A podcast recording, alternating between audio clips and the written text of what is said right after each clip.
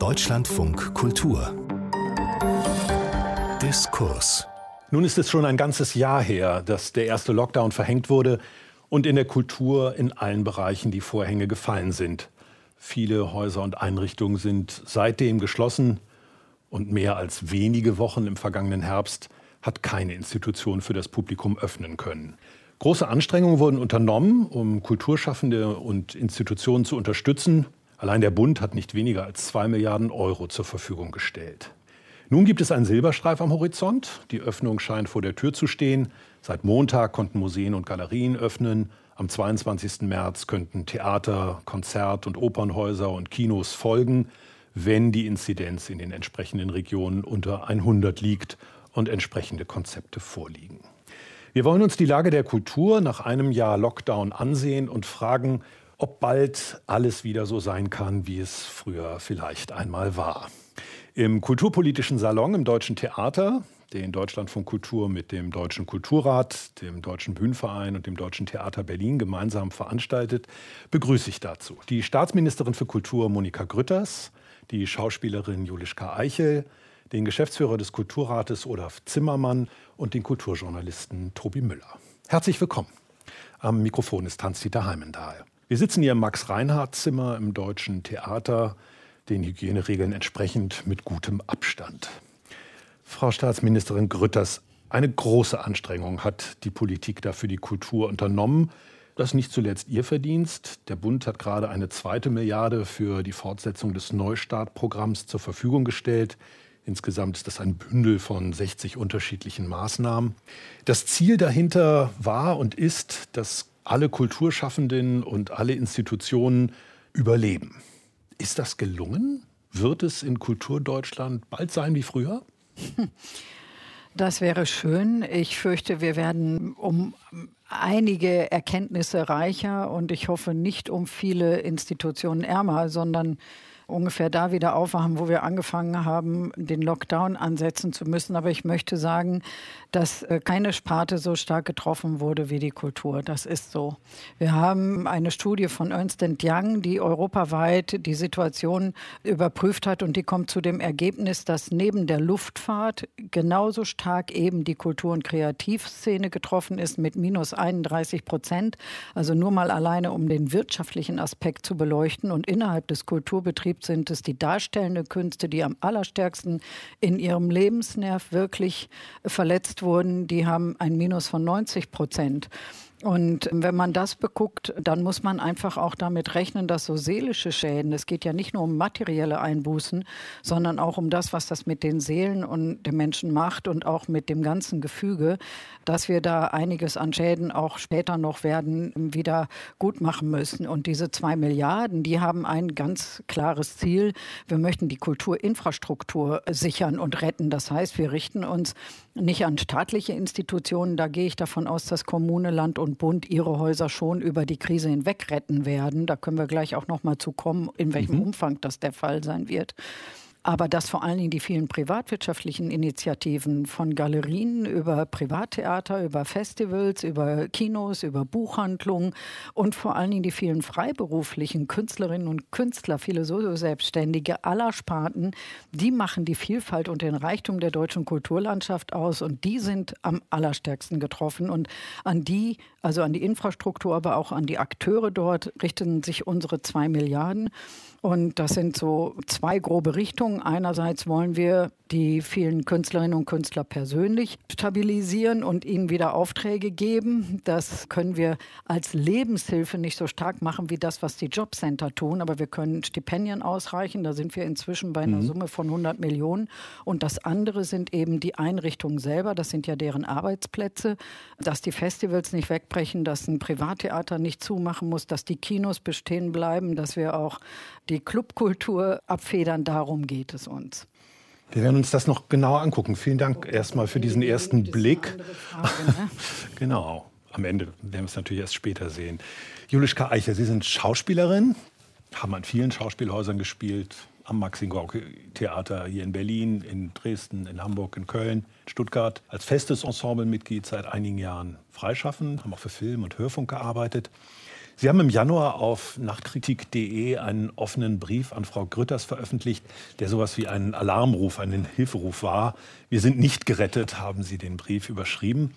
Und Sie haben daraufhin auch Kontakt gehabt zum Staatsministerium. Und wenn ich richtig sehe, haben Ihre Hinweise auch zu Veränderungen bei dem zweiten Hilfsprogramm oder bei der Ausdifferenzierung des Hilfsprogramms sich ausgewirkt.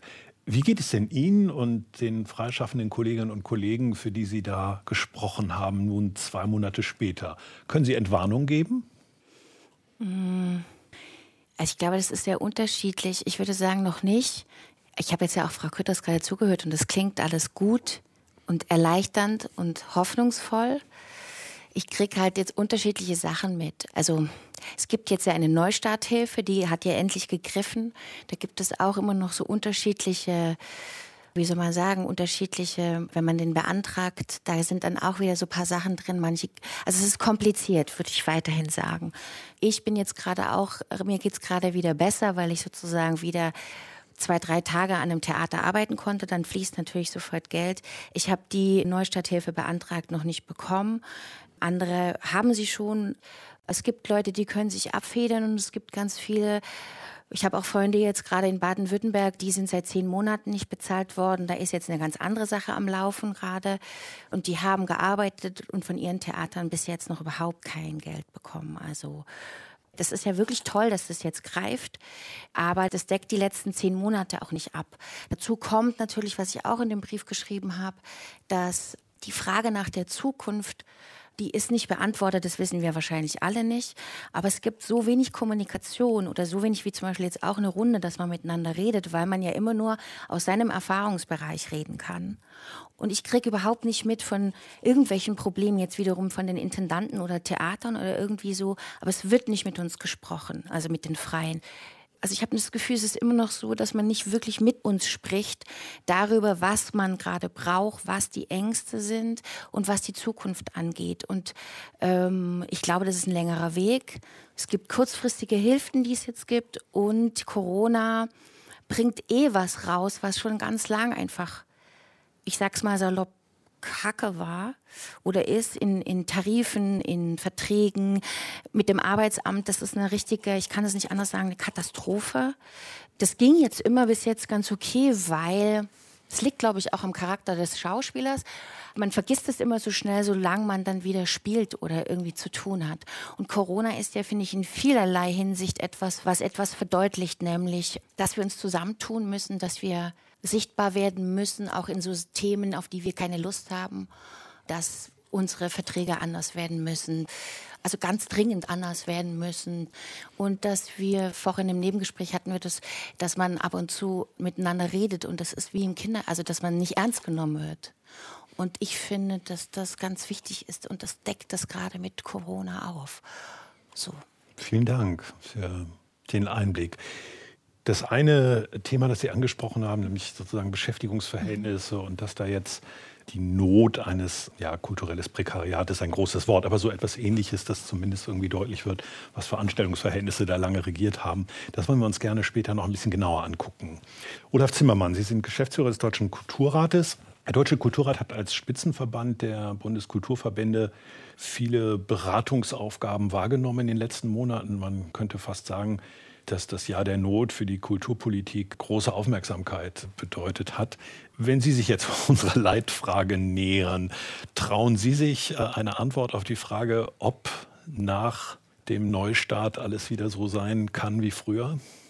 Also erstmal muss man ja, glaube ich, festlegen, also dass nichts gut ist. Also gar nichts ist gut weil einfach der Kulturbereich nicht das machen kann, was der Kulturbereich machen möchte, nämlich eben Kunst zu produzieren. Und bei alledem, worüber wir reden und worüber wir auch wirklich in einem sehr engen Austausch auch gerade mit Monika Krütters sind, versuchen wir ja ich sag mal, Nothilfe zu leisten. Das heißt also, wir versuchen das Schlimmste quasi abzuwenden. Aber das bedeutet nicht, dass es, wenn man versucht, das Schlimmste abzuwenden, dass es danach quasi super oder gut wäre. So, und, und wir reden im Moment hauptsächlich über Geld. Das ist auch wichtig, ja, weil das natürlich notwendig ist. Aber es gibt ja noch ganz andere Einbrüche, die wir haben. Und mhm. vielleicht reden wir darüber auch noch mal, die nämlich immer stärker werden. Nichts ist gut, obwohl es, man vergisst es immer, es gibt mittlerweile neun Programme auf der Bundesebene alleine, wenn man also von der erweiterten Grundsicherung nicht wahr, bis zur Kurzarbeit, bis zur Überbrückungshilfe 1, 2 und 3. Und dann haben wir Neustart 1 und 2, Neustart Kultur 1 und 2. Wir haben die November- und Dezemberhilfen. Wir haben jetzt die Neustarthilfen für Solo-Selbstständigen. Also das mhm. heißt, es gibt eine ganze Reihe von Maßnahmen. Alle sind aber nur Notmaßnahmen mhm. und alle können nur ein bisschen helfen, damit man diese Not überbrücken kann. Und das muss man doch der Helligkeit halber sagen, wie wir auch in den ersten Lockdown vor einem Jahr gegangen sind, hat keiner auch nur in seinen, ich sag mal, schlimmsten Albträumen mhm. gedacht, dass wir in einem Jahr noch einmal zusammensitzen würden mhm. und quasi darüber reden würden, dass wir immer noch im Lockdown sind. Und das ist die Situation. Deswegen glaube ich, wir müssen schauen, dass wir natürlich die ja, finanziellen Möglichkeiten verbessern. Das versucht man ja auch. Also gerade die zweite Milliarde jetzt mal nochmal für das Neustart Kulturprogramm ist, glaube ich, nochmal ein ganz wichtiges Signal im Moment diskutieren, streiten wir ja auch mit dem Finanzminister darüber, dass es jetzt noch weitere Unterstützung geben muss. Es muss so einen Wirtschaftlichkeitsfonds geben, wenn also jetzt Kultureinrichtungen wieder ein bisschen öffnen dürfen unter Pandemiebedingungen, dann ist es für viele also besonders die also äh, sich am freien Markt behaupten müssen, rechnet sich das nicht. Das heißt, da muss es also dann auch Zuschüsse geben, damit die überhaupt öffnen können. Und die ganz großen Veranstalter, wenn man zum Beispiel die großen Konzertveranstalter äh, sieht, die ja jetzt schon für also das zweite Halbjahr und darüber hinaus planen müssen, die müssen jetzt Verträge abschließen, obwohl sie natürlich nicht wissen, ob es im zweiten Halbjahr funktioniert. Und da hoffen wir, dass es auch dort endlich ein Programm gibt. Aber was mir dabei wichtig ist, das ist alles ganz wichtig und wir versuchen, diese Maßnahmen eben gemeinsam oder wie ich nochmal sagen, in einer Art und Weise in Zusammenarbeit mit den staatlichen Stellen, die ich in meinem beruflichen Leben so positiv noch nie gehabt habe. Das möchte ich auch mal sagen. Also wir haben so gut in diesen ganzen ganzen Zeit zusammengearbeitet, wie wir also vor Corona noch nie zusammengearbeitet haben. Also ich glaube, da ist auch in der Politik verstanden worden, dass wir in einer großen Not sind. Aber die wirkliche Not ist ja, dass Künstlerinnen und Künstler nicht das machen können, was sie machen müssen. Ja, also was quasi auch das ist, was sie letztendlich ausmacht. Und da sehe ich einfach, dass jetzt ganz unabhängig von der finanziellen Situation, die bei vielen sehr prekär ist, einfach ein emotionales Problem ja. entsteht, was also immer stärker und stärker wird und wo ich glaube, dass wir wirklich über wirklich lang anhaltende Schäden reden müssen, die jetzt dadurch entstehen, dass wir jetzt seit einem Jahr quasi diese Situation haben und der Kulturbereich, Monika Krütters hat das gesagt, so unglaublich intensiv davon betroffen ist, intensiver als alle Bereiche und deswegen sind auch, glaube ich, bei uns die mittel- und langfristigen Schäden auch stärker als in anderen gesellschaftlichen Bereichen. Mhm. Tobi Müller, Sie sind Kulturjournalist und Autor, leben in Berlin, haben eine Schweizer Vergangenheit. Sie sind selbst auch hin und wieder künstlerisch tätig für Bühne und Film, schreiben über Popthemen, schreiben über Kulturthemen, manchmal im Buch, oft für Zeit.de, Spiegel.de mhm. und auch für Deutschlandfunk Kultur. Wahrscheinlich wird im Rückblick dieses nicht einfach nur eine Delle gewesen sein, sondern ein Transformationsprozess. Natürlich wissen wir noch nicht so ganz genau, wie der ausgehen wird. Aber ich lade Sie ein, ein bisschen mit uns zu spekulieren, was Ihnen schon auffällt, was Sie denken, Veränderungen sind, die jetzt in diesem Jahr stattgefunden haben, von denen Sie vermuten, dass sie länger Bestand haben werden. Ja, ich glaube, wir haben einen schärferen Blick gekriegt, wie divers und vielfältig und eben auch unterschiedlich die ganze Kulturbranche ist. Das fängt bei diesen Studien an, wenn Sie Frau Grütters äh, zitieren, das glaube ich eher nach dem angelsächsischen Modell gedacht, wo man natürlich einen sehr breiten Kulturbegriff hat und sehr viele Branchen drin sind, die auch unterschiedlich organisiert sind. Und ich glaube, da hat sich unser Sensorium ein bisschen geschärft, nicht nur was Selbstständige oder eben Unselbstständige angeht und festangestellte Institutionen und so weiter, dass das einfach, dass wir da von sehr unterschiedlichen Bedingungen ausgehen. Und die Branchen sind auch unterschiedlich getroffen. Das haben wir ja schon gehört. Also die Theater werden von den Kommunen quasi noch meistens, manchmal von den Ländern auch, je nachdem, was sie für eine Form haben, natürlich durchgefüttert, können mit Kurzarbeit durchkommen, aber bei den Gästen fängt es dann eben schon an. Ne? Und da sehen wir ja auch bereits eine Praxis, die eigentlich bereits eingesetzt hat, dass renommierte Regisseure, Regisseurinnen normalerweise ein paar Gäste in die Verträge reinschreiben können und sich das ausbedingen. Das können sie im Moment nicht mehr, weil das Geld einfach nicht mehr da ist. Ne? Das ist ein Anfang von etwas, wo wir nicht wissen, äh, wohin das geht. Im Moment sind wir da, würde ich auch mit Herrn Zimmermann einig gehen, einfach wirklich noch im Krisenmodus, im Notmodus, das viele Geld, das ja auch da ist und ich glaube gerade auch im europäischen, um nicht vom globalen Vergleich zu sprechen, äh, relativ großzügig fließt. Das ist so, das muss man schon auch sehen. Das kommt aber auch aus anderen Töpfen. Ne? Das kommt halt äh, tatsächlich dann vom Finanzminister oder vom Wirtschaftsminister, muss das quasi umgetopft werden. Da reden wir noch nicht über eine strukturelle Reform von diesen Institutionen, wo wir sprechen drüber. Und das macht mir fast noch mehr Sorgen im Moment, wo ich eigentlich denke, es werden Branchen empfindlich getroffen worden sein. Ich denke an die Konzertbranche, an die Clubbranche, die in Berlin zum Beispiel sehr wichtig ist, wo wir jetzt gerade reden heute. Da hat das sehr große Sekundäreffekte, wie wir sagen. Das ist eine Realität. Ja? Und da werden wirklich viele sterben. Ne? Also Clubs, die werden nicht mehr aufgehen oder neu aufgehen müssen. Und da werden viele Leute auf der Straße stehen. Äh, die Musikbranche, die freie Musikbranche, da sind schon sehr viele Leute, haben da jetzt umgeschult oder sind arbeitslos geworden in Berlin. Das ist gar nicht so, dass es denen jetzt einfach gut geht. Und da, glaube ich, müssen wir schon ganz vieles neu denken. Also was ist eine öffentliche Institution? Kann sie zum Beispiel nur ganz eng einer Sparte verpflichtet sein oder muss sie sich auch öffnen anderen Künsten gegenüber? Können wir das quasi vielfältige Hybrider gestalten? Das sind aber auch Diskussionen, die eigentlich schon lange laufen, zum Beispiel in den darstellenden Künsten, die jetzt aber an Fahrt aufnehmen müssten. Erschwerend zur Krise, wenn ich, kommt hinzu, dass wir jetzt halt in einem Superwahljahr sind. Mhm. Ne? Die Kulturbehörden sind auch alle wirklich am Anschlag. Ich verstehe das auch. Es ist sehr komplex, das zu organisieren. Das ist eine Heidenaufgabe. Und sie verhandeln jetzt quasi die Haushalte von 22, 23, wissen zum Teil aber gar nicht, ob sie dann noch am Ruder sind, ob sie dann quasi Nachtragshaushalte stellen müssen und so. Das ist eine riesen verwalterische Aufgabe, um es mal äh, salopp zu sagen, äh, und sind damit beschäftigt und können jetzt natürlich nicht quasi Reformen einleiten kurz vor den Wahlen. Damit gewinnt man auch keine Wahlen. Damit macht man sich erstmal Feinde. Ne? Also wenn man jetzt quasi sagt, man stellt jetzt die Institutionen wirklich neu auf und reformiert sie und guckt, dass sie für mehr verschiedene ProduzentInnen zugänglich sind. Ich rede noch nicht mal über das Publikum. Ich rede über die Produzierenden.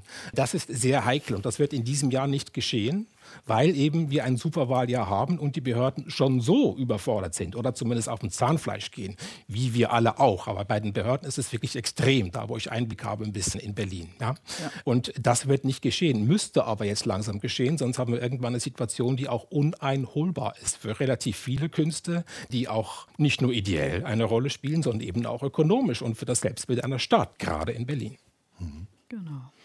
Mhm. Frau Grütters, Sie haben genickt im Kern bei dieser Beschreibung, die Tobi Müller da geliefert hat. Ähm, Sie sind im Gespräch auf Landesebene und auf Kommunalebene. Mhm. Für welche Branchen gibt es da die schwierigste Situation, die wenigsten Möglichkeiten? Also Clubbranche hat das schon ja. angesprochen. Das sind alle die, die finanziell im Grunde im Kern ohne staatliche Unterstützung auskommen. Und die drohen alle unterzugehen und man weiß nicht genau, welche wieder auftauchen werden. Ich gehöre ja nicht zu denen, die den Abgesang auf die Kultur hier anstimmt, sondern ich verweise dann immer, ich finde das richtig, was Sie gesagt haben, aber ich möchte trotzdem einen zuversichtlichen Satz hier auch mal loswerden, nämlich Bitte ich gern. gucke immer mit Erstaunen und Bewunderung auf das, was, Entschuldigung für den Vergleich, nach den Kriegen geleistet wurde. Also ich habe Bilder im Kopf von Menschen, die auf den Trümmern des Zweiten Weltkrieges im August 1945 hier in Berlin Theater spielen. Das sind ja ganz bekannte Bilder und irgendwie sind das die, die mir Hoffnung machen. Ich meine, wir sind das Land mit der höchsten Theaterdichte der Welt. Jedes zweite Profiorchester spielt auf deutschem Boden. Mit 114 Millionen Besuchern haben die 6800 Museen zehnmal so viele Besucher und Gäste wie alle Bundesligaspiele zusammen. Auf 1000 Einwohner kommt ein eine Erstveröffentlichung eines Verlages. Alles das ist ein Reichtum, den haben wir nicht der Jetztzeit zu verdanken, sondern der hat seine Ursprünge in einer Zeit, als Deutschland in viele kleine Fürstentümer zersplittert war. Und wir haben diesen ganzen Reichtum über zwei schlimme Weltkriege gerettet. Mhm. Jetzt glaube ich auch, dass wenn ein Milieu widerstandsfähig und zäh ist, dann sind es die Künste. Das klingt jetzt ein bisschen abstrakt, aber ehrlich gesagt, ich als reines Publikumsmitglied fühle mich ja schon wie auf Entzug. Und deshalb glaube ich und hoffe auch ein Stück weit, dass die Menschen, die ihr ganzes Leben in den Dienst der Künste gestellt haben, meine Schwester ist Profitänzerin, ich weiß, dass sie seit ihrem vierten Lebensjahr nichts anderes gemacht hat. Und dann hat sie es nach Stuttgart und nach Hamburg geschafft und dann Transition-Prozess und ist heute als ähm, Tanztherapeutin tätig. Also wenn man so eine Biografie in der eigenen Familie hat, dann weiß man, wie unbedingt der Wille ist, dieses Ausdrucksvermögen auch wieder äh, lebendig werden lassen zu können. Und das gibt mir so ein Stück weit zu Zuversicht und Hoffnung, dass wir doch viele wiedersehen werden. Ich jedenfalls tue jetzt alles dafür, was jetzt in meiner bescheidenen Möglichkeit liegt, um diese Stimulanz zu bieten. Deshalb heißt unser Programm ja auch Neustartkultur. Wir wollen die Leute ja animieren, tatsächlich wieder Produktionen sich auszudenken, zu proben, auch wenn sie leider Gottes im zweiten Lockdown dann prompt in der Sackgasse gelandet sind. Es ist alles das, was wir ja stimuliert haben, quer durch alle Branchen, den Tanz, die Musik, die Literatur, das Kino, die bildende Kunst. Das alles werden wir ja hoffentlich, wenn es uns besser geht, wiedersehen. Aber ich verhehle nicht, dass ich diese Nöte sehe. Und ehrlich gesagt, es geht mir ja schon ans Herz, ganz ehrlich. Also es ist ja, wir können das nicht schönreden. Und deshalb glaube ich und möchte auch uns hier alle ermutigen, darüber nachzudenken, was uns diese Krise wie ein Katalysator nochmal vor Augen geführt hat. Julischka Eichel hat gesagt, das sind ja Dinge, die wir alle im Grunde schon wussten, aber sie macht es jetzt nochmal krass deutlich, mhm. nämlich unter welchen Bedingungen diese Vielfalt an Kultur zustande kommt und dass es nicht die staatlichen Einrichtungen sind, an denen wir was ändern müssen, außer sie vielleicht zu öffnen für das Milieu drumherum, ohne dass sie im Übrigen ganz wenig wert wären. Das sind die Leuchttürme, aber das, was die beleuchten drumherum an der Basis, das ist das, was die ganze Vielfalt ausmacht. Und dass wir dann durchlässigeres System hinkriegen müssen, dass wir zum Beispiel einen, ich sage das mal englisch, New Deal brauchen für die Künste, Staat und Künste irgendwie einen anderen Gesellschaftsvertrag miteinander äh, schließen. Das ist mehr als nur die Künstlersozialkasse, die immerhin eine Sonderstellung hat und sagt, der Staat gibt die Hälfte einer Sozialversicherung für die Künstler aus, weil wir anerkennen, dass der private Nutzen, den die aus ihrer Tätigkeit haben, deutlich überstiegen wird von dem gesamtgesellschaftlichen Nutzen, den die Künste für uns und unser Gemeinwesen liefern liefern. Also man muss im Grunde das Prinzip Künstlersozialkasse verbreitern und auf ganz andere Bereiche, finde ich, nochmal stellen. Wie das im Einzelnen aussieht, weiß ich nicht. Aber wir sehen ja jetzt, was es zu retten gilt, wenn es plötzlich angefochten wird. Und ähm, vielen Dank. Da wir braucht man, glaube ich, einen langen Atem, aber auch ein gutes Miteinander in so einer Gruppe wie jetzt hier zum Beispiel, ja. in größerem Maßstab. Das sind äh, wunderbare große Begriffe, die ich mhm. natürlich gerne aufnehme. Also New Deal, neuen Gesellschaftsvertrag. Wir können ja, auch wenn wir das im Detail jetzt hier nicht geregelt kriegen, schon mal so versuchen, so ein paar große Korsettstangen einzuzriegen. Frau Eiche, wir gucken mal ja. auf diese erstaunliche, seltsame und spezifische Pyramide von Beschäftigung im Kulturbereich. Ja, da gibt es Festangestellte, da gibt es feste Freie, da gibt mhm. es Zeitverträge, da gibt es Pauschalisten. Das sind alles noch vergleichsweise feste Vertragsverhältnisse oder zumindest für einen bestimmten Zeitraum relativ feste. Und dann gibt es Menschen, die werden für einzelne Tätigkeiten bezahlt, sozusagen im Sinne eines Werkvertrages. Ja, ein Schauspieler wird für eine bestimmte Inszenierung engagiert oder ein Beleuchter für eine Schwangerschaftsvertretung oder vielleicht auch nur für eine einzelne Produktion, die auf Tournee geht oder solche Verhältnisse für einen bestimmten Zweck. Das ist für die Theater, um jetzt dieses Beispiel aufzugreifen, eine angenehme Situation, weil sie können sozusagen differenziert nach verschiedenen Bedürfnissen Menschen beschäftigen und sie haben eine Chance, in einem gewissen Umfang auch zu variieren, zu sagen, Frau Eichel, in dieser Inszenierung war ganz schön, aber in der nächsten hätten wir gern jemand anders. Oder ich kann es auch sagen. Oder Sie können es auch sagen. Sie können auch sagen, der, der Regisseur nie wieder. Ja, genau, absolut. Ja. Das finde ich auch wichtig. Ja. Genau. So, und auf der anderen Seite gibt es sozusagen ja keine Eintrittskarte, dass man sagt, ich bin jetzt freischaffende Schauspielerin, sondern das sind ja so Mischverhältnisse. Nicht? Also Menschen, die nicht genug Verträge haben, um davon leben zu können, fangen an, nebenher irgendwas anderes zu machen, sodass im Kulturbereich wir zwischen Profis und Semiprofis und Amateuren auch immer so einen gewissen Austausch haben. Das ist auch angenehm für die Institutionen. Ja. Sie haben einen großen Kreis von Menschen, aus denen Sie auswählen können, wen Sie da nun haben wollen. Und diese beiden Dinge sind sozusagen geerbt. Seit Jahrzehnten ist das mhm. so. Und diejenigen, die da drin leben und hoffen, dass sie da gut mit über die Runden kommen, verteidigen das meistens auch. Wenn Sie jetzt einen Sprung wagen müssten in eine andere Wirklichkeit von Beschäftigungsverhältnissen, welche Eigenschaften müssten diese Beschäftigungsverhältnisse haben? Was wünschen Sie sich zum Beispiel als Schauspielerin, die Theater und Film macht?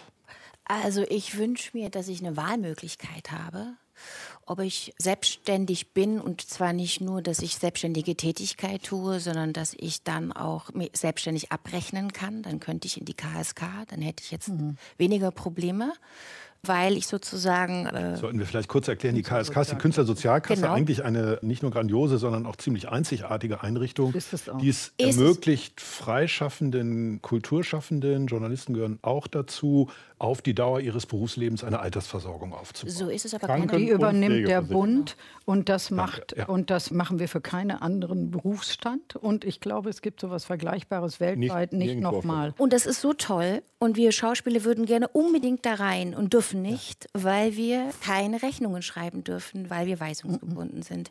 Wir kommen da nicht mhm. rein. Und das ist ein ganz großes Problem. Also wenn ich mir was wünschen dürfte, aber da gibt es jetzt auch schon eine Arbeitsgruppe von uns Schauspielern, die da versuchen, was dagegen zu tun, würde ich gerne wählen dürfen, weil es ist natürlich toll, dass ich, wenn ich angestellt bin, habe ich natürlich die Vorteile eines Angestellten. Wenn ich es nicht bin, sozusagen so wie ich jetzt bin und in dieser Krise, habe ich dadurch nur Nachteile, weil bis zu dieser Neustarthilfe, die jetzt gekommen ist, sind wir einfach durchgerutscht ja, durch diese die, die, haben die Differenziertheit dieser Beschäftigungsverhältnisse nicht genau. so ohne weiteres auffangen können. Genau. Aber das würde also im Kern heißen, wenn wir jetzt versuchen, es jemandem zu erklären, es geht um Altersversorgung, es geht um Krankenversicherung, Sozialversicherung, dass man einen Weg findet, den freischaffenden Status auch von Schauspielerinnen und Schauspielern damit zu verbinden. Olaf Zimmermann an meiner Seite als kompetenter Vertreter hat an einigen Stellen genickt hm. und Notizen gemacht. Ähm, dann stellen Sie doch mal das Modell vor, Olaf Zimmermann, mit dem man dieses lösen könnte. Ja. Also ich habe auch an anderen Stellen den, den Kopf geschüttelt. Also wir haben kein Problem der Branchen, sondern wir haben ein Problem der Beschäftigungsarten. Das erleben wir jetzt auch. Also ganz besonders betroffen von dieser Pandemie sind die Solo-Selbstständigen. Das mhm. heißt, die sind letztendlich diejenigen, die am wenigsten Schutzmöglichkeiten haben und bei denen es auch am schwersten und auch technisch am schwersten ist, Hilfsmaßnahmen zu organisieren, weil das e- eben nicht einfach ist. Ich muss ja auch irgendwelche rechtlichen Konstruktionen finden, dass jemand mhm. berechtigterweise öffentliche Mittel erhält. Ja, also das ist ja nicht so, dass man einfach sagen kann, nimm mal, weil du sagst, du bist äh, eine Künstlerin oder ein Künstler, sondern du musst es ja in irgendeiner Form rechtlich auch. Aber das äh, haben wir jetzt schaffen. geregelt. Das ist, ja, das ist ja auch, ich sage ja, das hat, hat, eine gewisse Zeit gedauert, ja, ja aber jetzt leider. hat man das geregelt.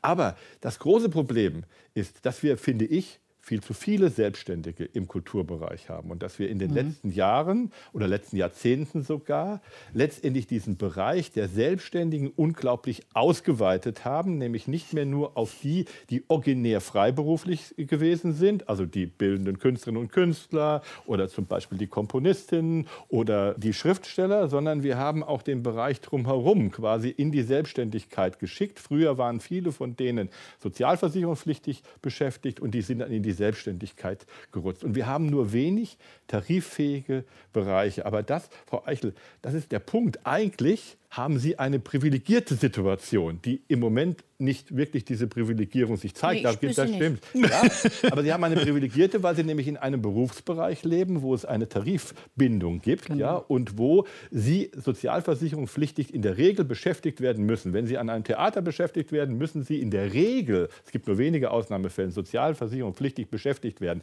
Das ist ein deutlich besserer Status, den Sie haben, wenn Sie also selbstständig sind. So, das Problem ist, dass weicht sich auch auf. Das hat sich auch in den letzten Jahren aufgewichen und deswegen gibt es auch viele Probleme dabei, besonders wenn es zum Beispiel Sie, also nicht ein Engagement haben, Film oder auch Theater, halte ich zum Beispiel für absolut verrückt, dass Sie nur wirklich für diese Zeit sozialversicherungspflichtig beschäftigt sind, wo sie, weiß ich nicht, wirklich am Set sind, ne? sondern sie mhm. müssen selbstverständlich auch für das, wenn sie sich auf die Rolle vorbereiten, sozialversicherungspflichtig beschäftigt sein und müssen auch für die Nachbereitung sozialversicherungspflichtig beschäftigt sein. Wenn sie das hätten und das zusammennehmen würden, dann hätten wir zum Beispiel auch diesen ganzen Trara, den wir mit der Arbeitslosenversicherung für diese, für diesen Bereich gehabt haben, gar nicht gehabt. Und da müssen wir uns auch ehrlich machen. Wir müssen anfangen, uns in dieser Krise herrlich zu machen. Einige unserer Strukturen sind nicht gut und die müssen wir reformieren. Und das heißt zum Beispiel Theater, aber auch Filmproduktion müssen mehr Verantwortung für die übernehmen, nicht wahr, die für sie arbeiten. Ja, das wird nicht mehr so weitergehen können, dass sie nur so kurzfristig beschäftigt sind. Wir werden wieder diejenigen, die eigentlich sozialversicherungspflichtig beschäftigt sein müssen, weil sie weisungsgebunden sind, ja, die müssen wir auch wieder in sozialversicherungspflichtige Beschäftigung hineinbringen und dürfen nicht so tun, als wären sie selbstständig und dann darüber jammern, wenn wir eine Krise haben, dass die als Selbstständigen dann quasi durch ein Rost hindurchfallen. Aber und deswegen bin ich in sagen, einem Punkt, wenn ich das nur sagen darf, anderer Meinung als Monika Krütters. Ja? Ach ja. Eine, eine Erweiterung der Künstlersozialversicherung noch auf andere weitere nee, Ich habe nur gesagt, das würde ich für sehr gefährlich Nein, aber da, haben Sie, mich, da haben Sie mich aber auch gerade missverstanden. Ich wollte nicht die KSK auf andere Berufsgruppen erweitern, um Gottes Willen. Die Sonderstellung, nein, das war wirklich ein grobes Missverständnis. Die Sonderstellung will ja gerade herausstellen, dass genau das Künstlertum etwas ist, was einen gesamtgesellschaftlichen Wert hat. Und das ist die einzige Begründung, warum nur diese einzige Berufssparte von solchen Leistungen äh, stabilisiert wird und eben nicht äh, andere Menschen oder andere Berufe in Deutschland. Das wollte ich nicht sagen. Ich wollte nur sagen, dass die Gesellschaft anerkennt, wie wichtig das Künstlertum für es ist, muss man an anderer Stelle vielleicht mit breiteren äh, Maßnahmen stabilisieren. Da fängt man mal in der Politik damit an, dass ein Staatsziel Kultur im Grundgesetz, finde ich, ein deutliches Bekenntnis wäre, der Staat schützt und fördert die Kultur, tut uns nicht weh, als Staatsziel zu formulieren. Es könnte aber als Ergebnis dieser Krise noch einmal mehr das Bewusstsein für den Wert genau dieses Berufsstandes, egal welcher Sparten, schärfen. Oder dass wir vielleicht mit Institutionen wie unseren Stadt- oder äh, Staatstheatern äh, Verträge machen, dass sie sich viel stärker auch auf die Freien drumherum berufen und dass sie verpflichtet werden, in einem bestimmten Anteil ihres Mandats auch tatsächlich auf freiberufliche Künstler oder andere Gruppen Rücksicht zu nehmen und sie einzubeziehen in ihren staatlich gut subventionierten Betrieb. Ich glaube, da müsste man eine andere Durchlässigkeit Frau hinkriegen. Gibt's da einen Konsens? Nur eins noch, Herr Heimdahl, ich wollte nur sagen, auch auf Julischke Eichel, es gibt jetzt Hilfen für unständig Beschäftigte und für kurz befristet Beschäftigte. Und das sind ja klassischerweise Schauspielerinnen und Schauspieler. Das war wahnsinnig mühsam, dem Finanz- und Wirtschaftsminister deren Lebenssituation klarzumachen, bis dann die Hilfen dazu da waren. Aber jetzt sind sie da. Ich will es nur für die Hörerinnen und Hörer sagen. Genau, also in es dem gibt neuen sie, Paket diese Hilfen. ist es jetzt ja, gelungen, das Hat lange gedauert, gibt aber es, es gibt sie. Gibt es, was die Beschäftigungsverhältnisse und die Reformbedürftigkeit anbelangt, die Olaf Zimmermann eben skizziert hat, einen Konsens zwischen den unterschiedlichen Kulturpolitikern auf kommunaler und auf Landesebene? Natürlich äh, grenzt sich jeder auch ein bisschen immer gegen den anderen ab, aber nicht aus hässlichen Motiven, sondern das ist ein, wie ich finde, durchaus produktiver Wettbewerb, den wir von der kommunalen auf die Landes- bis zur Bundesebene hin äh, ja sehen und der im Übrigen die Vielfalt und im Übrigen die breite Streuung der Kultur hier in Deutschland absichert. Das muss man ja auch mal sagen. Dadurch, dass wir föderal organisiert sind, gibt es eben im letzten Winkel Deutschlands tatsächlich Hochkultur. Das ist so. Und deshalb bin ich eine Verfechterin dieses Prinzips und ich singe auch immer das hohe Lied auf die Kommunen, die nämlich von der Gesamtleistung Kultur, 9,5 Milliarden Euro im Jahr ungefähr werden in Deutschland äh, für die Kultur ausgegeben, staatlicherseits. Davon übernehmen die Kommunen 45 Prozent. Nicht etwa die Länder, die hoheitlich dafür zuständig sind, die wiederum füttern aber finanziell die Kommunen. Also man muss hier fair bleiben, ungefähr 40 Prozent durch die Länder, der Rest vom Bund. Und ich finde, wir sind in einem guten Austausch miteinander. Zweimal im Jahr treffen wir uns, um diesen Dialog ein bisschen zu befeuern. Und Okay, der sind- funktioniert eigentlich gut. Ich möchte noch einen anderen Faden aufgreifen, den Frau Grütters Sie auch erwähnt haben, diese Studie von Ernst und Young. Also wir schauen mal auf die finanzielle Ausstattung, mit der die Kultur gefördert wird und sehen die großen, großen Einbrüche, die es da gegeben hat. Sie haben es gesagt, europaweit 31 Prozent, stärker als Tourismus und Automobilbranche. Darstellende Kunst 90 Prozent Einbruch, Musikwirtschaft 76, danach der nächste die bildende Kunst mit 38. In Deutschland liegen die Dinge etwas anders, insgesamt besser. Insgesamt ist das Minus nur 13 Prozent, aber in einigen Branchen auch dramatisch hoch. Bei uns sind es in den darstellenden Künsten Umsatzverluste von minus 85 Prozent, in der Musikwirtschaft minus 54 Prozent, also dramatische Einbrüche. Die Erholung wird dauern. Deshalb fordert zum Beispiel Gerhard Mertens, der Geschäftsführer der Deutschen Orchestervereinigung, ein auf mehrere Jahre angelegtes Bundesprogramm zur Stützung der kommunalen Kulturhaushalte. Er hatte auch eine Idee, er möchte sozusagen, wenn die Kommunen sich selbst verpflichten, dann soll der Bund die eine Hälfte übernehmen, um so die Kommunen ein bisschen in die Pflicht zu nehmen. Frau Grütters, ist das eine gute Idee? Haben Sie schon mit dem Finanzminister gesprochen? Ist das jetzt die nächste große Baustelle für Sie? Ich glaube, dass die Kommunen sich ein solches Mitspracherecht, eine solche Einmischung verbitten würden. Also ich glaube gar nicht, dass die Kommunen begeistert wären von dieser Idee und mal abgesehen davon, dass die Verfassung einfach mal dagegen steht. Deshalb machen wir ja etwas anderes, das tun wir aber längst. Wir entlasten die Kommunen an den Stellen, an denen sie Pflichtaufgaben übernehmen. Im zweistelligen Milliardenbereich allein in diesem Krisenjahr haben wir sie um Pflichtaufgaben, das sind meistens im Sozialbereich, ähm, Sorge für Wohnung, Unterkunft und so weiter, entlastet, damit sie etwas mehr finanziellen Spielraum haben für freiwillige Leistungen, wozu die Kultur in der Regel gehört. Und deshalb appelliere ich immer wieder an die kommunalen Vertreter, wie gesagt, die ich eigentlich sehr gern habe, die die wackersten Kulturförderer in Deutschland sind. Und die wissen ja auch, was die Kultur für ihr Umfeld äh, für eine Bedeutung hat. Die Spillover-Effekte, der Standortfaktor, die Qualität eines Lebensumfeldes, äh, zieht gute Leute an. Also das, das ist kein Selbstzweck. Die tun da nicht den Künstlern alleine eingefallen, sondern die wissen um den Standortfaktor und deshalb verteidigen sie ihn auch. Deshalb bin ich mit denen im Gespräch und sage immer, ihr dürft nicht beim Kassensturz am Ende des Jahres die Last der Kultur aufbürden, denn das, was ihr dadurch einspart, wird durch ein Vielfaches an Verlust weggemacht und das werdet ihr nie wieder los. Also ihr verliert viel mehr, als ihr dabei finanziell gewinnt. Und Kultur ist eben mehr als ein Standortfaktor, ist in erster Linie Ausdruck von Humanität. Und das darf man einfach nicht schleifen lassen. Gerade in dieser Krise müsste ein Mehr an Anstrengung her. Deshalb fand ich das Signal aus München, einer sehr wohlhabenden Kommune, ganz furchtbar, die bereits im November gesagt haben, sie werden ihren gesamten äh, städtischen Haushalt um sechs Prozent reduzieren und zwar wirklich wie ein Rasenmäher. Das heißt, das trifft auch die Kultur und bei der Kultur sind sechs Prozent viel mehr als in anderen Aufgabenbereichen. Deshalb fand ich das ein schlimmes Signal. Man hat es jetzt aus anderen größeren Kommunen und Städten ja auch mhm. schon gehört. Ich fände das sehr, sehr bitter, weil das, was man einmal verloren hat, gewinnt man nur sehr mühsam und schlecht wieder zurück. Deshalb nochmal, was der Bund macht, ist, wir entlasten die Kommunen an anderer Stelle großzügig, damit sie genau diesen Schritt nicht tun müssen. Das haben wir vorher schon getan und in dieser Krise noch einmal mehr. Aber die direkte Einwirkung mit Bundesgeldern in die kommunale Kultur, dagegen ist die hm, Verfassung Gut, und das ist, würde ist Recht bringen, was es nicht bringt. Okay, es ist angekommen. Vielen Dank nochmal für die Darstellung auch des Verhältnisses des äh, Kulturengagements für unterschiedliche Etats. Das war also sozusagen die Prognose, dass viele Kommunen sehr wahrscheinlich in finanzielle Not geraten werden und sehr wahrscheinlich nicht alle von ihnen um den Kulturetat werden einen Bogen machen können.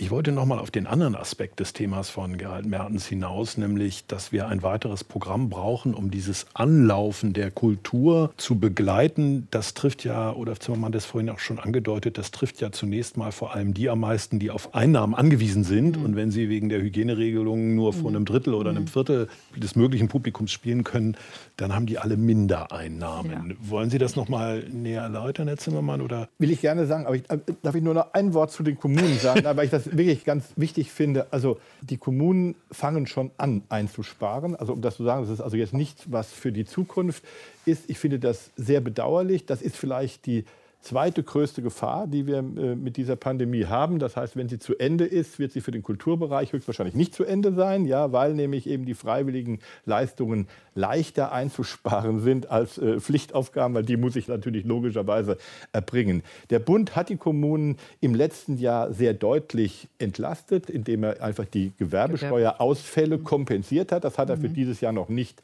getan. Deswegen also kann man noch nicht sagen, dass das auch in diesem Jahr ist. Und die wirkliche Form der Entlastung wäre, die Kommunen zu entschulden, weil dann hätte man nämlich wirklich die Möglichkeit, ich sag mal, auf einem entschuldeten Haushalt dann wirklich diese Frage zu stellen, was will ich denn überhaupt machen? Jetzt zu dieser äh, Frage, Heimdall, die Sie gestellt haben. Ich glaube, wir brauchen natürlich Bundesprogramme. Also weil die Länder, auch wenn sie sehr oft sagen, dass sie ganz bitterbös stark sind, nachher, wenn es dann hart auf hart kommt, eben leider nicht so stark sind, wie wir uns das wünschen würden. Also wir würden uns starke Länder wünschen. Wir würden uns, wenn die wirklich alles das für die Kultur machen würden, würde ich sagen, wäre das ganz super. Keines. Nur das tun sie nicht. Und deswegen glaube ich, muss der Bund stärker in Verantwortung gehen. Und das bedeutet, natürlich brauchen wir ein spezifisches Programm des Bundes, was jetzt privat organisierte Kulturstrukturen, die jetzt in der Pandemie quasi wieder öffnen wollen, aber nur mit wenig Zuschauer öffnen dürfen, einfach weil die Hygienekonzepte mhm. so sind, wie sie sind, dafür einen Zuschuss bekommen können, damit sie es überhaupt überleben können, ihren Betrieb zu öffnen. Weil das ist ja einfach der Punkt. Also wenn ich nur ein Viertel der Besucher in ein Kino hineinlasse, dann rechnet sich das nicht. Und damit sich das rechnet, muss es einen Zuschuss geben, weil wir reden da über einen Betrag, auch das, was wir im Moment mit dem Finanzminister besprechen, sind 2,5 Milliarden Euro, ja, also die man braucht. Also das sind jetzt keine Peanuts, ja, sondern das ist wirklich richtig viel Geld. Und deswegen glaube ich, in dieser Krise muss der Bund einspringen und muss vielleicht auch mehr Verantwortung übernehmen, als unsere föderale ausgerichteten Grundstrukturen so normalerweise zulassen. Das darf er da sagen. Wenn ich das sagen würde, würden die das als Anmaßung empfinden. Aber tatsächlich ist das ein Stück weit richtig. Nur es gibt auch kein Bundesland, was seinen Jahresetat für Kultur jetzt mal eben verdoppelt hat. Der Bund hat das gemacht. Ja, und ähm, wir sind ja mit den zweieinhalb Milliarden auch zugange. Ob die reichen werden, weiß ich auch nicht. Ja. Bitte, Herr Müller. Ja, ich glaube, das macht mich jetzt wahrscheinlich unbeliebt bei ganz vielen Landespolitikern, wahrscheinlich auch beim Bund, aber ich halte, die heilige Kuh ist der Föderalismus ne, in der deutschen mhm. Politik. Also Kultur ist Hoheitssache der Länder, wie man so schön sagt. Trotzdem hat natürlich Frau Grütters und auch ihre beiden Vorgänger das Budget laufend erhöht ne, und hat quasi auch stärker, ich würde mal sagen, hineinregiert. Und nicht nur zum Schlechten, würde ich da mal meinen. Also die Institutionen in Berlin, die quasi in Bundeshand sind oder maßgeblich vom Bund mitfinanziert werden, sind für mich die interessanteren. Ich denke ans Haus der Kultur und der Welt Festspielt oder an die Berliner Festspiele. Ne? Also das ist auch so manchmal ein bisschen ein Luxusproblem, habe ich das Gefühl in Deutschland, dass man sagt, das sollen jetzt alles die Länder und die Kommunen lösen. Das wird so nicht mehr zu machen sein, ästhetisch sowieso nicht. Weil wir haben ja auch so ein bisschen einen verzerrter Markt, klingt jetzt immer so ein bisschen neoliberal, aber wir wissen manchmal auch gar nicht, welche Künste wie beim Publikum ankommen, weil es die Möglichkeiten gar nicht gibt, diese Künste adäquat aufzuführen. Ich gebe Ihnen mal ein Beispiel. Die Volksbühne in den Nullerjahren unter Kastorf. Grob gesagt, das haben viele vergessen in diesem ganzen Kulturkampf, war die Auslässe Leistung im Theater selbst sehr schlecht. Also auch die Inszenierungen vom Chef waren einfach nicht gut besucht. Ich war dann noch da. Viele andere, die dann auf die Barrikade gegangen sind. Äh, gut, Frau Grütter saß auch noch im Publikum. Ja. Also da wurde viel geschönt im Nachgang dieses Kulturkampfes, der dann natürlich auch symptomatisch für ganz vieles aufgebrochen war. Genau. An der Volksbühne, was hervorragend funktioniert hat, war das Musikprogramm. Auch da glücklich, weil man ist da auf einen sehr offenen Popmarkt gestoßen, der von den Tonträgern nicht mehr leben konnte. Das heißt, der Konzertmarkt war sehr offen. Sie konnten sehr gute Künstler Künstler und Künstlerinnen zu relativ geringen Gagen veranstalten. Das hat gut funktioniert. Auch zum Ende noch äh, der Ära Kastorf ein zweitägiges Festival mit wirklich sehr komischer, nerdiger, elektronischer Musik. Zwei Tage lang voll, einfach zweieinhalbtausend Leute da, mhm. innerhalb von zwei Tagen, Verkehrssprache Englisch. Äh, Aber wofür ist das jetzt ein Argument? Dass es einen Markt gibt für diese Öffnung, mhm. für diese hybriden Künste, für ganz unterschiedliche Künste, aber dass es die Möglichkeiten nicht gibt, diesen Markt überhaupt auszuchecken. Es gibt dieses Publikum. Natürlich rede ich jetzt ein bisschen aus der Berlin-Blase hinaus. Ich will auch gar nicht sagen, dass man jede Institution dahingehend verändern muss. Das sieht in den Regionen, zumal in den strukturschwachen Regionen, völlig anders aus.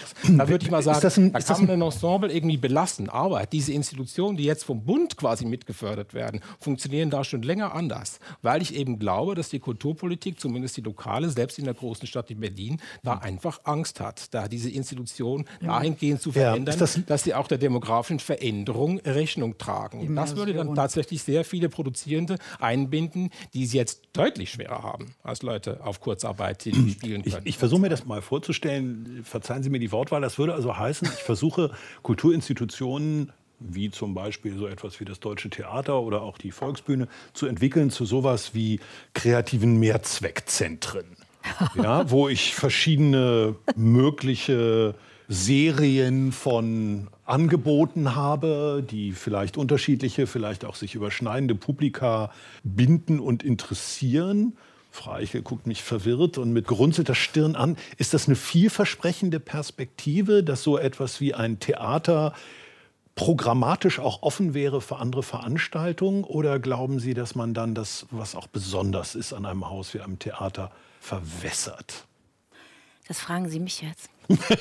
also, das weiß ich nicht. Ehrlich gesagt, ich finde unsere Theater, dass es diese Institutionen gibt und dass es die Besonderheit ist. Und wir sind ja immer so stolz darauf, auch wenn ich mit italienischen Kollegen spreche oder anderen, die sagen immer, bei euch ist es so toll. Da sind wir auch alle immer stolz drauf. Ich habe davon total profitiert. Ich habe da studiert, ich bin in der Ernst Busch gewesen, dann bin ich ins Maxim Gorki Theater. Das war toll, dass es genau so so gab. Ich glaube, dass durch Corona sich die Dinge ändern und deswegen bin ich ja, glaube ich, auch hier, weil alles, was ich gerade höre, ist für mich neu. Da bin ich keine Fachfrau für. Ich habe gerade solche Ohren und solche Augen. Das kommen ganz viele Dinge hoch und wir können und wir müssen uns auch woanders hin bewegen. Das bedeutet, wir müssen gucken, was der Status von einem Schauspieler ist, weil der ist nicht gut geklärt und ich sage das und mhm. Sie sagen das und ich glaube, ich habe dann als Festangestellte bin aber dann doch wieder frei, habe Probleme im Arbeitsamt, weil die mit der Rentenversicherung nicht zusammenarbeiten. Ich muss jetzt zum Beispiel gerade persönlich klagen sagen, weil die wegen irgendwas Beklopptem Geld von mir zurück wollen, was aber nicht stimmt und so weiter. Das ist alles kompliziert und die Tarife sind auch nicht gut, was mhm. da gerade drin steht mit der höheren Gewalt und mit jetzt plötzlich sind neue Formulierungen reingerutscht, nämlich, dass wenn Behörden beschließen, das Theater dicht zu machen, dann habe ich mhm. keinen Schadensersatzanspruch. Das ist einfach so reingerutscht. Kompliziert. Ich muss kurz zu Ende reden, mhm. weil ich jetzt wieder die Kurve mache. Ich glaube aber trotzdem, dass das alles auch eine, eine Richtigkeit hat, weil Zurückgucken ist auch auf eine Art Quatsch, weil ich glaube, die Situation in der Welt, die Situation mit Corona, die Situation überhaupt hat sich so verändert, dass neue Dinge her müssen. Und zwar neue Dinge in der Kultur, dass man Häuser aufmacht und dass auch andere Leute reinkommen, dass man größer werden muss, dass wir mehr frische Luft brauchen. Das glaube ich auch. Ich glaube, dass es da was passiert, was wir noch nicht wissen, weil es ja dann ein neuer Weg wäre. Und den kenne ich eben nicht, solange ich ihn nicht gehe. Ich glaube, dass Altes, Bewährtes auch zurückzublicken auf Krisen interessiert mich als Künstler zum Beispiel auch gar nicht, weil ich denke, hatten wir ja schon, muss man neu gucken. Und ich glaube wirklich, ja, es geht auch darum, dass man sagt, ja, neue Wege sind auch interessant, wenn man es schafft, das, was gut ist, trotzdem mit rüber zu retten in was Neuem. Mhm. So. Versuchen wir es. So genau. Danke. Olaf Zimmermann, Sie nehmen den Ball auf. Ja, ich würde ihn gerne aufnehmen. Wie kann man denn die Situation verbessern? Das finde ich ja ein spannender, ja. Äh, spannender Punkt. Also wie kann man es verbessern? Ja. Eben haben wir über Herrn Mertens ja gesprochen von der Deutschen Orchestervereinigung. Das finde ich ist ja so ein richtig tolles, wunderbares Beispiel. Die Orchestervereinigung ist eine Gewerkschaft, nämlich die Gewerkschaft der Orchester. Und die hat einen unglaublich hohen Organisationsgrad. Mhm. Und das hat dazu geführt, dass sie in den Tarifverhandlungen mit dem Arbeitgeberverband, nämlich mit dem Deutschen Bühnenverein, viel bessere Tarife hat aushandeln können, ja, als die viel schwächeren Gewerkschaften der Schauspielerinnen und Schauspieler es letztendlich mit dem Bühnenverein getan haben. Das heißt, wir leben schon auch in einer realen Welt, wo es eben auch um Macht geht und wenn zum Beispiel Schauspielerinnen und Schauspieler, was ich verstehe, möchten, dass ihre Situation sich verbessert, heißt das für mich, Ihr müsst euch organisieren und ihr müsst einen ähnlich, ja, ihr müsst einen ähnlich hohen Organisationsgrad haben und das passiert noch nicht, ja, wie in der Orchestervereinigung, dass ihr letztendlich in den Verhandlungen mit dem Arbeitgeberverband, dem Deutschen Bühnenverein, so deutlich euch artikulieren kann, dass zum Beispiel die Tarife besser werden. Es ist ja doch erstaunlich, wie unterschiedlich also die Tarife sind. Das, äh, also Orchestermitglieder verdienen vollständig anders als Schauspieler verdienen verdienen. Aber es liegt ausschließlich an dieser Frage. Und wenn die Krise das auch deutlich machen würde, also wenn es klar machen würde, ich muss neben meinem, ich sag mal, meiner Obsession, Kunst zu machen, ja, muss ich auch noch um meine, ich sag mal, ähm, strukturelle Eingruppierung im Arbeitsmarkt kämpfen. Dann wären wir, glaube ich, schon ein großes Stück weiter, weil ich finde, das ist ja auch das Positive. Viele Künstlerinnen und Künstler haben sich jetzt geäußert, haben einfach auch gesagt, sie haben es gemacht, einen offenen Brief geschrieben, haben an die Kulturstaatsministerin geschrieben, haben gesagt, das und das passt mir nicht. Das finde ich gut und finde ich richtig. Aber der nächste Schritt muss sein, dass nicht Sie alleine oder mit ein paar Freunden einen Brief schreiben, sondern dass man sich in Organisationen organisiert, verbündet, um dann zum Beispiel solche Verhandlungen erfolgreich zu führen. Ich finde, das ist eine der Lehren, die wir aus dieser Krise ziehen müssen. Wir müssen auch anfangen, selbst uns zu helfen und nicht nur zu warten, bis die Kulturstaatsministerin, die Landesminister oder wer auch immer uns hilft. Die sollen uns gefälligst bitte auch helfen, tun sie ja auch, ja. Aber ich denke, wir müssen uns auch selbst helfen. Das haben wir notiert. Frau Grütters. ich bin auch immer wieder gefragt, haben wir Künstler eigentlich eine richtige Stimme? Als hier Alarmstufe Rot eine große Demo am Brandenburger Tor ablief, da waren das die Veranstaltungswirtschaftsleute, die nichts anderes tun, ihr ganzes Leben lang als Veranstaltungen zu organisieren, also auch ihre eigene am Brandenburger Tor unter dem Stichwort Alarmstufe Rot. Da waren aber nur fünf Prozent im engeren Sinne Kulturleute dabei. Und dann dachten die Kulturmenschen immer, oh, wir haben keine so mächtige Stimme. Und dann habe ich immer auf den Kultur Kulturrat verwiesen. Habe gesagt, ihr habt hier eine ganz tolle Interessenvertretung, zumindest in Berlin, den Dachverband und darunter sind ja einzelne Spartenverbände. Wir sind im Dauerkontakt miteinander und ohne sie würden wir nicht solche Hilfen machen können und umgekehrt. Insofern ist der Hinweis natürlich richtig, gewerkschaftlich organisiert ist was anderes. Es gibt aber innerhalb des gesamten kulturellen Spektrums auch niemanden, der so gut organisiert ist wie die Musiker. Und die so äh, und der Organisationsgrad ist da fast 100 Prozent. Aber ich wollte zu dem Tobi Müller noch sagen, zu Ihrem kreativen Mehrzweckzentrum, Herr Heimdahl. Sie hatten die Frage ja auch an die Julischka Eichel äh, gerichtet. Theater sind wahnsinnig bewegliche äh, Häuser. Also das ist ein Milieu in Deutschland, was schneller als beinahe jede andere Kultursparte, wie ich finde, glaubwürdig auf gesellschaftliche Entwicklungen reagiert. Wie ein Seismograph. Und die nehmen sehr schnell, die sind ja längst weg von einem engen Kanon und den spielen sie ab. Das sind ja äh, Begegnungsstätten, Kulturhäuser, das ist Anregung, das ist auch häufig Zumutung. Da passiert auch vieles, was uns beschäftigt und kritisiert, aber das macht ja ihren ganzen Wert aus, ja. Und ich finde, das gilt für kaum ein Kulturmilieu wie für die Theater. Die reagieren schnell auf gesellschaftliche Notwendigkeiten und deshalb finde ich, sie sind schon die Orte, an denen man so ein bisschen ablesen könnte, was kann man denn machen. Und das deutsche Theater macht ja auch viel. Also die haben die Autorentheatertage, die öffnen ihr Haus ja auch für andere Künste und Veranstaltungen.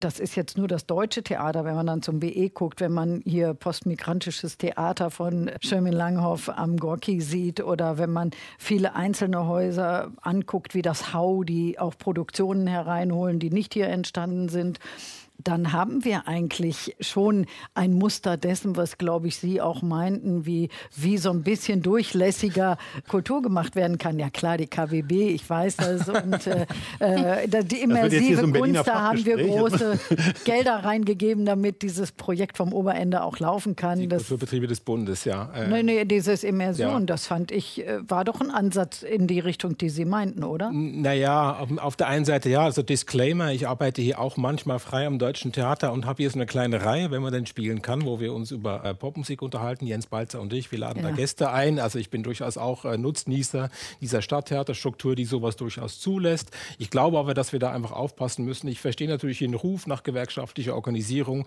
aber das ist einfach in ganz vielen Künsten nicht machbar und äh, auch realitätsfern an den irgendwie Möglichkeiten, wie die Künstler arbeiten. Es lässt sich nicht jeder Bereich irgendwie gewerkschaftlich organisieren, weil die dann auch in mehreren Bereichen jeweils gleichzeitig arbeiten und auch viel mobiler sind oder geworden sind. Ob sie das noch bleiben nach der Pandemie, was sie das für Mobilität äh, bedeutet, haben wir noch gar nicht besprochen. Mhm. Ich glaube, das wäre noch ein weiterer großer Punkt, den man noch in einer weiteren Stunde wahrscheinlich Stimmt. besprechen könnte.